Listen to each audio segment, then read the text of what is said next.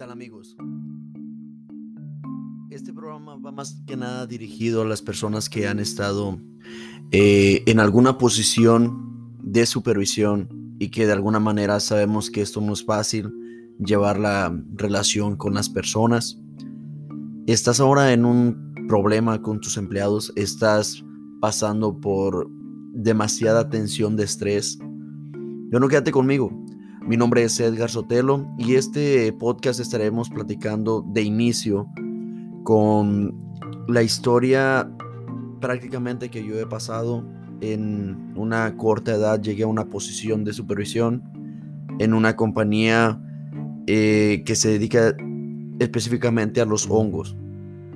Pero no quiero platicar sobre lo que es la, la industria del hongo, sino que más bien quiero platicar y compartir con ustedes de alguna manera lo que es lo difícil y a la vez lo maravilloso de tener este tipo de retos, ¿no? Con, con contar eh, tan temprana edad una, una posición de liderazgo, de, de, supervisión, lo que es lidiar con la gente, lo que es resolver problemas. Las personas que pasaron por, por mi vida durante esta gestión y más que nada las estrategias que tuve que ir aprendiendo poco a poco para poder eh, resolver problemas y poder más que nada sacar adelante la posición durante siete años. Así que quédate conmigo. En estos próximos minutos estaremos platicando desde un inicio cómo esto empezó. Espero eh, estar al 100% con ustedes que me acompañan y que de alguna manera se identifiquen conmigo igual podamos compartir y pues ser amigos a partir de hoy. Como ya les decía, mi nombre es Edgar Sotelo. Estoy platicando con ustedes hoy sobre una gestión, una experiencia mía personal sobre supervisar. Yo radico aquí en los Estados Unidos, en el estado de Delaware, pero prácticamente llegando aquí desde el año 2009, empecé a trabajar en la industria del hongo. Eh, estuve estudiando en México prácticamente sin ninguna ilusión de poderme, ni, ni siquiera mi mente pasaba por llegar aquí a Estados Unidos. O que yo dijera el día de mañana mi sueño es llegar a Estados Unidos.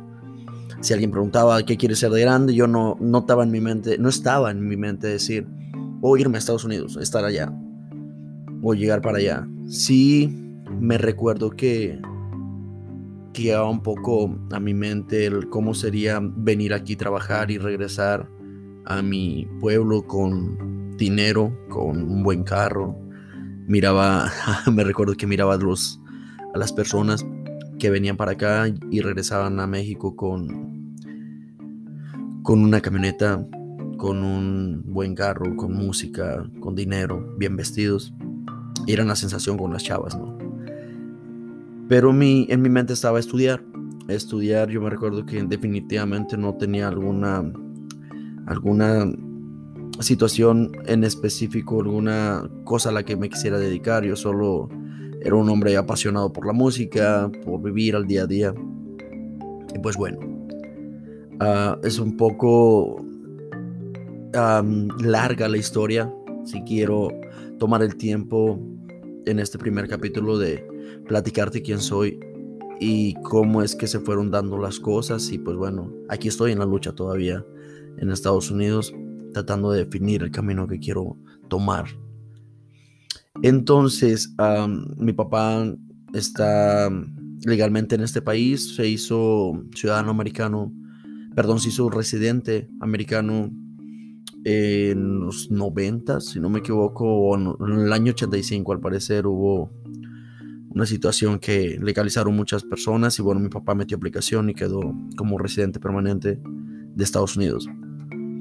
Él pudo meter una aplicación para nosotros, total, estábamos ahí en el limbo, que nos veníamos o no, no sabíamos si habíamos quedado o si íbamos a quedar adentro de esta aplicación bueno, él metió aplicación para mí en, no sé, como en el año 2000, por ahí del 2009, casi 8 o 9 años después. Esto llegó después de un proceso, largo proceso, que también no quiero aburrirlos con esto. Bueno, después de este largo proceso, mi papá se, se, se anima, nos llama y sabes qué, alista sus cosas porque ya salió la aplicación. Total. Nos venimos a este país legalmente. Este, una hermana mía, la menor, mi mamá y yo, llegué a este país uh, lleno de ilusiones, pero obviamente como mi mente no estaba a llegar aquí, pues no sabía realmente a lo que venía. No tenía en mente algún tipo de, algún tipo de, no sé, de un enfoque, de una meta enfrente a donde yo quiera llegar. Me recuerdo que mi, mi meta era estudiar en la universidad. Yo de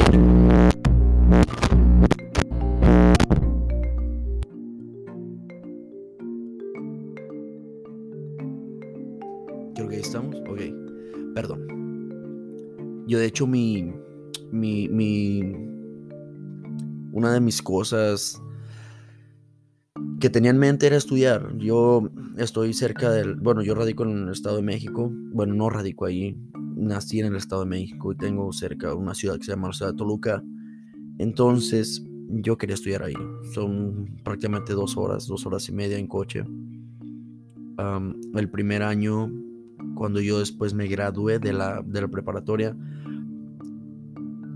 bueno, mi papá me dijo, ¿sabes qué? No creo que valga la pena eh, gastar en una preinscripción o en una, en que vayas a, la universidad y hagas el pago, apliques, hagas tu examen para entrar a la universidad. Si te vas a venir para acá, nos vamos a venir todos a los Estados Unidos. Entonces dejé ese año sin, lo dejé pasar, no estudié, yo salí de la preparatoria y dije voy a estudiar a la universidad. Pasó esto con mi papá, bueno, me dijo, no gastemos dinero, espérame, que el abogado me dijo que esto sale de ya. Suponiendo que eso iba a pasar, no estudié ese año, me dediqué a trabajar para pues, pasar el año nada más. Entonces no llegó nada. El siguiente año se abren las prescripciones y yo dije no va a dejar pasar este, este oportunidad. ¿Qué tal si no, no llegó a tener esa oportunidad de, de, irme a Estados Unidos? Y voy a perder otro año más de la escuela, ¿no? Bueno, total, fui, apliqué, pasé el examen, pagué. Yo entraba a la universidad un 21 de diciembre. El 19 de diciembre llega la cita a Ciudad Juárez donde tenemos que ir a aplicar a llenar todo para venirnos aquí. Y pues bueno, así pasó. Llegué a la ciudad Juárez. Me acuerdo que estábamos ahí muy nerviosos, no sabíamos qué show con, con, con ese proceso. Vacunas, entrevista y total, nos hicimos residentes legales para venir a este país. Entonces llegando aquí, a lo que venía a trabajar, ¿no? Y prácticamente venía a, llegar a lo que fuera. No tenía un, lugar donde quería yo ir a trabajar específicamente. Yo venía detrás de mi papá. Mi papá solamente lo que quería era meterme a trabajar en algún lugar. Me acuerdo que fuimos a aplicar a muchos, muchos lugares. fuimos a aplicar a compañías de hongos. Fuimos a aplicar a compañías de, yarda eh, en landscaping, donde prácticamente es jardinería aquí en Estados Unidos me recuerdo que también hablamos con familiares que tenían trabajo en un Burger King. Y yo estaba donde me dieran trabajo primero. Ahí me iba a ir. Entonces llegando, aplicamos en eso para no ser a larga. Todo esto llegó como una semana después que tenemos un primo. Tengo un primo que él es supervisor en una compañía de hongos. Entonces él necesitaba gente, llegamos casi en temporada. Lo que es la industria del hongo, su temporada es prácticamente noviembre, diciembre y enero, por la cuestión de las festividades de Navidad, del Día del Pavo y Año Nuevo, etcétera, ¿no?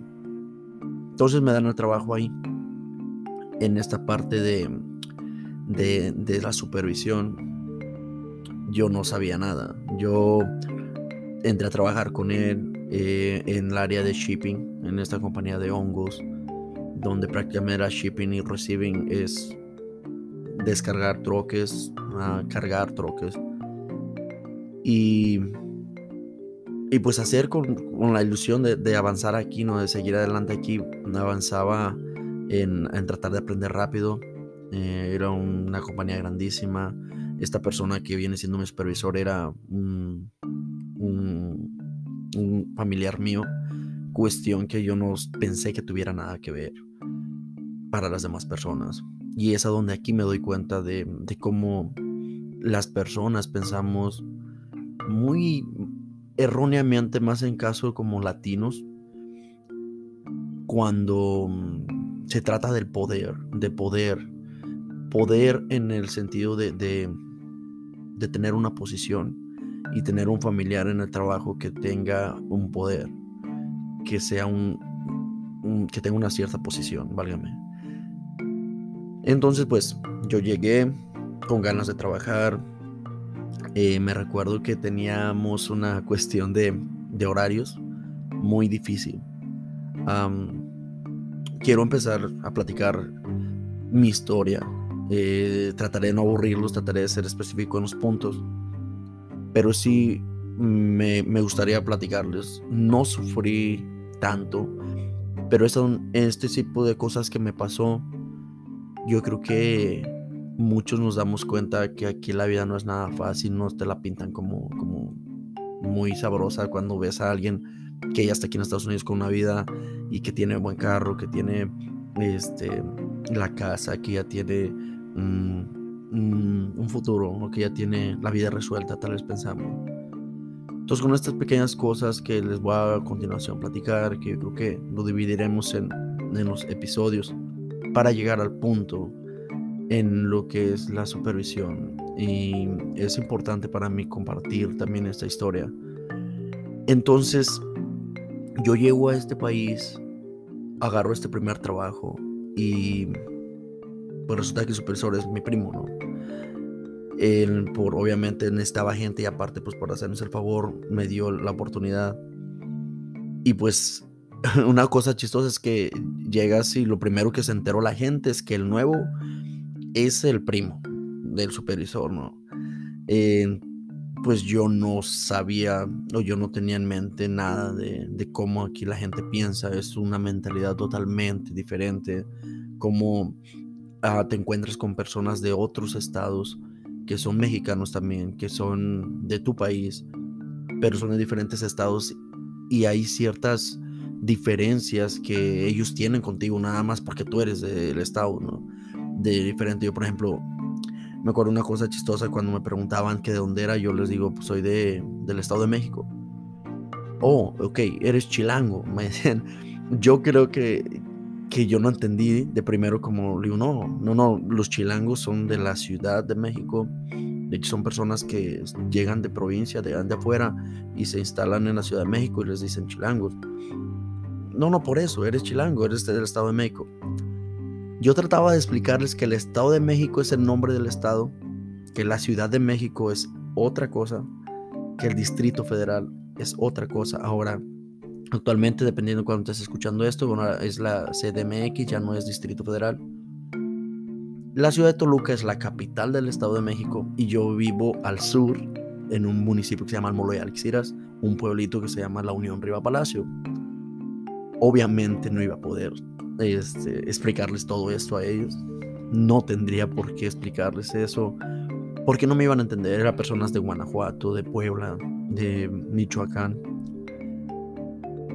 Y yo les digo, no, no, no, del Estado de México, por eso, chilango. y yo les, ok, sí, sí, este, no soy chilango, pero bueno, entonces eres Toluca. Ándale, soy Toluca. Todos los que vienen de por allá son Tolucas. Y bueno, está bien. Todo el mundo que me platicaba, me preguntaba eso, me decían lo mismo sobre Chilango. Y yo, no. Y ya total decidí dejarlo que, no, pues sí, soy Toluca. Todos lo dejaban que era Toluca. Ya cada quien que me preguntaba, yo dije, pues soy Toluca. Entonces con eso, hacer un paréntesis aquí, me di cuenta que, por ejemplo, los Tolucas tenían una situación no sé por qué, creo que de generaciones anteriores con los de Guanajuato. Y ya por ser yo Toluca, yo ya tenía enemigos que eran de Guanajuato. Y era, era chistoso, ¿no? En, en, esa parte yo trataba simplemente de ser lo mío y llevarla bien con todos.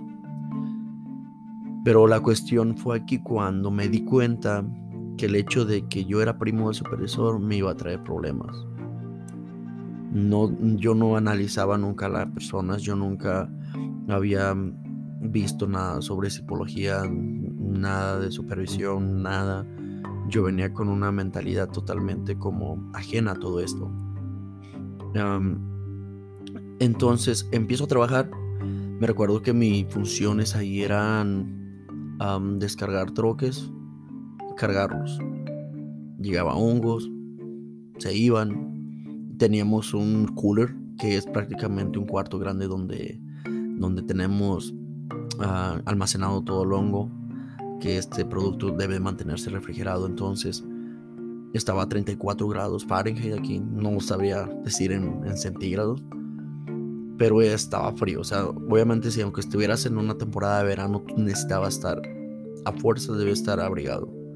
Entonces me mantenía así, abrigado, abrigado. Afuera tuviera el clima totalmente caliente a 90 grados Fahrenheit. Aquí tenías que estar abrigado porque estaba frío. Entonces era la cuestión de ir trabajando todos los días, todos los días.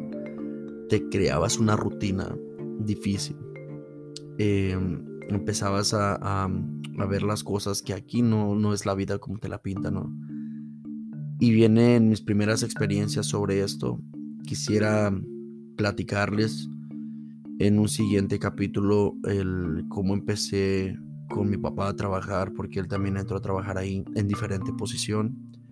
Él tenía una situación de,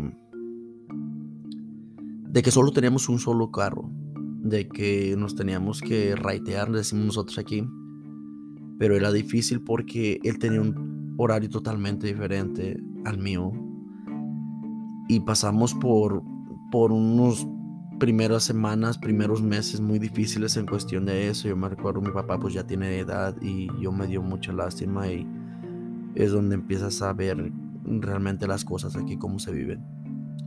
Entonces me gustaría, me gustaría tocar un poco más a fondo esa parte, pero ya sería en el siguiente capítulo eh, espero contar con, todos ustedes. Trato de no hacer tan largos los capítulos porque obviamente hay muchas cosas que contar para llegar al punto.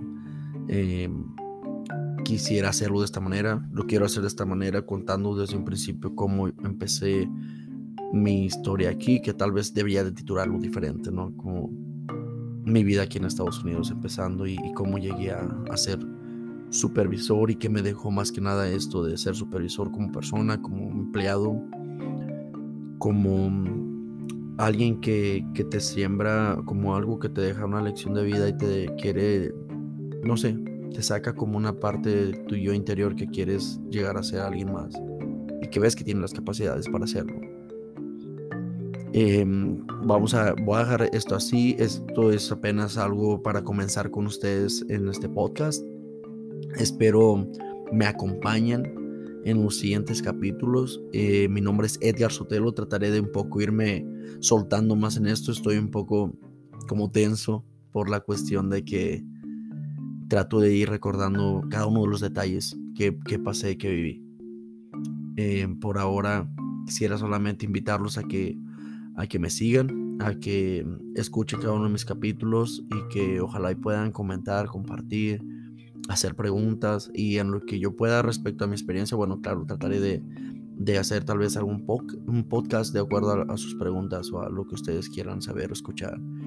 Si en algo puede ayudar, bueno, me gustaría saberlo, ¿no? Si ayudé con esto en algo, me gustaría saberlo.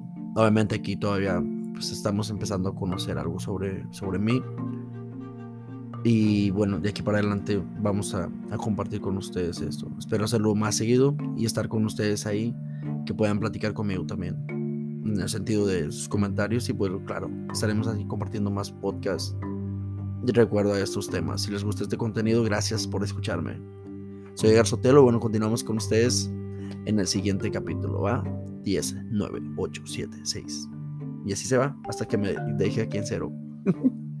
Saludos a todos. Chao.